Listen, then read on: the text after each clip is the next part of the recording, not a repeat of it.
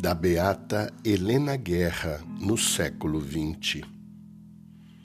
Ó Senhor, em mim derramai vosso Espírito Santo, que me dê disposições tão santas que mereça unir-me perfeitamente à adorável vítima descida do céu.